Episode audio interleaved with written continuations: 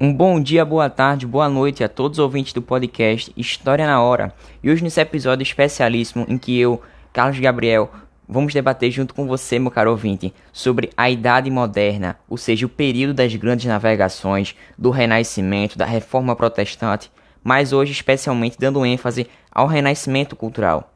E aí, meu caro ouvinte, será que esse Renascimento vai ter alguma relação com a cultura greco-romana com os, os valores, com esses aspectos que foram ressaltados durante esse período mais anterior. E aí, como é que vai ficar essas relações entre as grandes navegações e algum outro povo da antiguidade? Com essas perguntas, eu já vou dar abertura a esse podcast. Então, meu caro ouvinte, aperte seus cintos e vamos para mais uma viagem no tempo. Bom, respondendo à pergunta se existem relações entre as grandes navegações e outro povo da antiguidade, percebemos que aparentemente não tem ligações, mas na verdade tem tudo a ver. Perceba que com o Renascimento há o apoio, o sustento, a base histórica em outros períodos muito anteriores ao Renascimento, ou seja, na Antiguidade Clássica, dentro da cultura dos povos greco-romanos. Sendo assim, esta a sua fonte de inspiração. Precisamos lembrar que esses greco-romanos, eles também beberam da fonte dos egípcios, e dos fenícios, por exemplo, ou seja, tudo está interligado. E relembrando que as pinturas da Idade Média, elas têm figuras divinas ao centro, ou seja, quadros mais sombrios. Então vamos perceber qual vai ser a relação dessa cultura greco-romana com a nova imagem das artes, como essas artes vão ser produzidas agora. Ou seja, perceba que os artistas do Renascimento, eles passaram a desobedecer às métricas medievais, as esculturas elas vão passar a ter volume. Assim a gente pode perceber detalhes e sentimentos, ou seja, os quadros vão começar a ter movimentos, essa sensação de uma dinâmica no quadro. E essa visão renascentista mostra que não somos somente pecadores. Por isso, era importante tirar essa escuridão, já que como eu falei, os quadros da Idade Média, eles eram mais sombrios, têm um detalhe mais escuro, ou seja, essa concepção nos leva a entender que a fé para os renascentistas ela tem uma conotação diferente. E os artistas, eles não são apenas capazes de ressurgir as obras da antiguidade, mas eles também leram, eles observavam, eles estudaram, pensaram, eles visaram trazer essa expressividade que veio com a tecnologia desse período, valorizando as linhas e as distâncias entre os personagens da obra. Assim a gente pode perceber esse desenvolvimento de novas técnicas nesse período, Porém, por outro lado, existem diferenças. Perceba que na Idade Moderna, o homem ele não poderia viver somente supervalorizando a fé e a igreja. Esse homem ele busca compreender melhor a si, mostrando que os homens que usam a palavra de Deus para benefício próprio, ou seja, existia esse grande problema nessa sociedade, ou seja, eles já percebiam que eles precisavam compreender melhor a si mesmos. E dessa forma, nem todos os artistas eram ateus, vale ressaltar isso. E nessa época do Renascimento, era necessário que esse movimento ele tivesse diversas visões, ou seja, diversas características. E aqui vão elas. Bom, a primeira delas é o antropocentrismo, ou seja, a supervalorização do homem, no sentido do ser humano. E essa característica é baseada no racionalismo, ou seja, na capacidade de pensar. Outra é que eles são anticlericais, e até hoje existe esse, esse grande pro problema da utilização da palavra de Deus para benefício próprio. Bom, é comum a gente ver venda de água benta para curar a Covid-19. E a gente percebe o quanto a gente parece estar justamente em séculos anteriores, mesmo estamos, estando no século 21.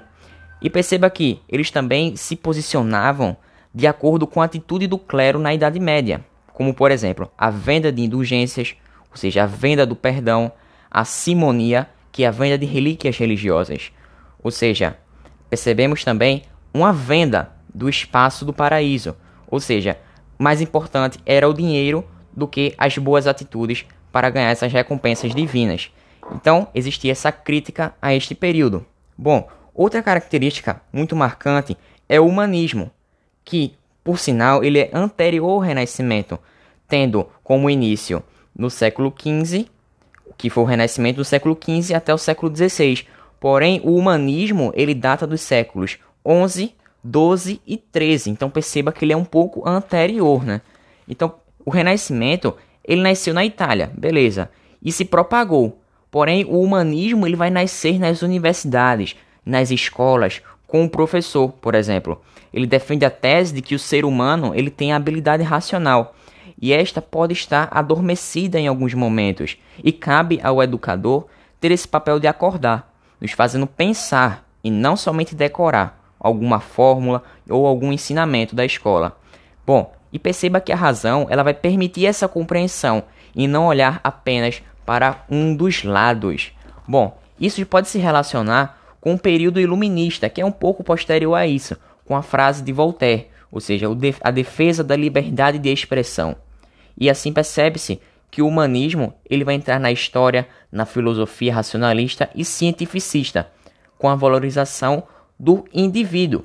Porém, a gente pode citar outra peculiaridade, outra característica, que é justamente o mecenato, a presença dos mecenas. Ou seja, os mecenas eram aqueles que estavam dentro do mecenato, aqueles que estimulavam, financiavam e protegiam os artistas, sendo assim uma atitude de proteção, de segurança das artes, já que o artista será retirado agora da sarjeta das condições precárias de vida. E esses artistas renascentistas, eles serão financiados por burgueses, e que esse renascimento a gente pode perceber que ele está abrangindo a esfera política, intelectual e artística também. Ou seja, a burguesia vai ser essa grande financiadora, já que eles usaram a imprensa para baratear os livros, elevando assim a sua disponibilidade e difundindo informações, já que anteriormente existiam somente os monges copistas, ou seja, era utilizado muito mais tempo e consequentemente os livros eles eram cada vez mais caros. Bom, e a gente pode relacionar tudo isso com a atualidade, como por exemplo a Lei Rouanet e a maioria das leis que visam estimular as artes, já que elas têm uma relação direta com esse período renascentista, já que o princípio delas nos remete ao mecenato. Bom, outra característica é justamente o hedonismo. Temos que, para entender essa característica, nos remontar à ideia de que a Igreja Católica ela defendia a ideia do prazer, da ausência do prazer, ou seja, do ascetismo, ou seja, uma vida sem prazeres terrenos, já que todos somos filhos do pecado original, de uma relação carnal, e o homem deve se dedicar às boas obras, baseando-se no juízo final. Porém, em outro lado, em outra perspectiva, os renascentistas eles defendem que esse hedonismo ele é necessário, lembrando que esse prazer não é somente o sexo, mas também as, as, as sensações em geral. E esses atos libidinosos não podem ser feitos ao dia, como era previsto pela Igreja Católica. Desta forma, Da Vinci ele foi denunciado, já que ele era homossexual. Tá aí uma das características desse período. Bom, mas eu falei que o Renascimento ele tem um berço na Itália, ele tem características muito ligadas à, à, à cultura italiana. Bom, mas quais são as causas desse pioneirismo italiano? Com certeza existem essas causas. A primeira delas é que a Itália ele foi a fonte de inspiração da cultura clássica, ou seja, os grandes autores, os livros, as igrejas, as obras, elas estão ali, sendo assim um museu a céu aberto. E lembrando que esses grandes artistas italianos, eles começaram com suas obras sendo feitas na sarjeta, ou seja, em cantos em que havia uma baixa, uma precária condição de vida. E lembrando que nem todos os artistas aceitavam ser financiados, pois eles eram artistas, ou seja, eles precisavam ter inspiração e sentimentos característicos. Se assim eles não passassem por dificuldades, eles não teriam como mais produzir, ou seja, alguns artistas tinham essa mentalidade de que eles não deveriam ser financiados. Bom, já a segunda causa está no desenvolvimento econômico da bacia do Mediterrâneo, ou seja, de um lado temos os árabes e de outro lado temos os europeus.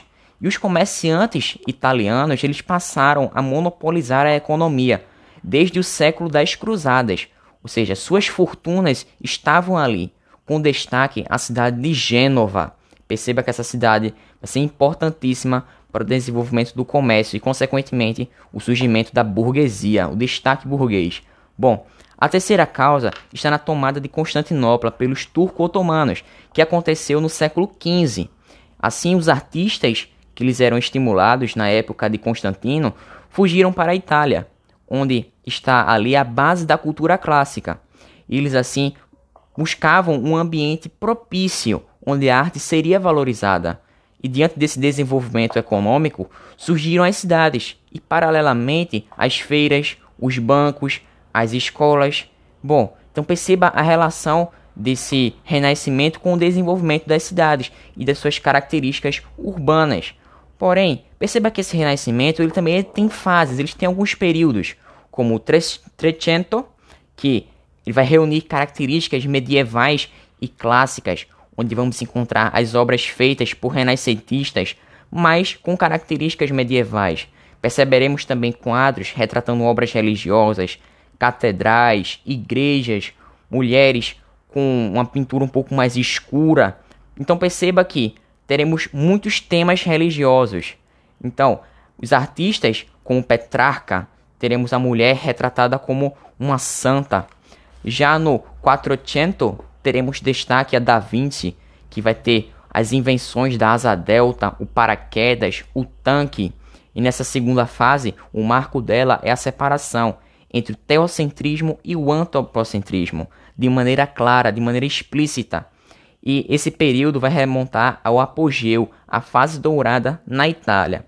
Já a terceira é o Cinquecento, que é o movimento que vai deixar a Itália, ou seja, o renascentismo, ele vai alcançar outros países europeus. E o grande artista é justamente Michelangelo. Bom, agora só falando um pouco é, de algumas técnicas usadas por esses artistas, era justamente colocar uma folha. E Da Vinci, como ele era renascentista clássico, ele deixou contribuições na matemática, na engenharia e na biologia, com a valorização do homem. O homem vitruviano, ou seja, o homem não está somente aonde vemos, ou seja, ele está além da nossa visão. Então, pessoal, eu fico por aqui nesse podcast sobre renascimento. Eu espero que você tenha gostado, que eu possa ter te ajudado. Então, fique com Deus e até uma próxima. E aterrize agora no século 21 para que a gente possa aprender com o que a gente falou e modificar nossa realidade. Então, até uma próxima. Valeu, falou!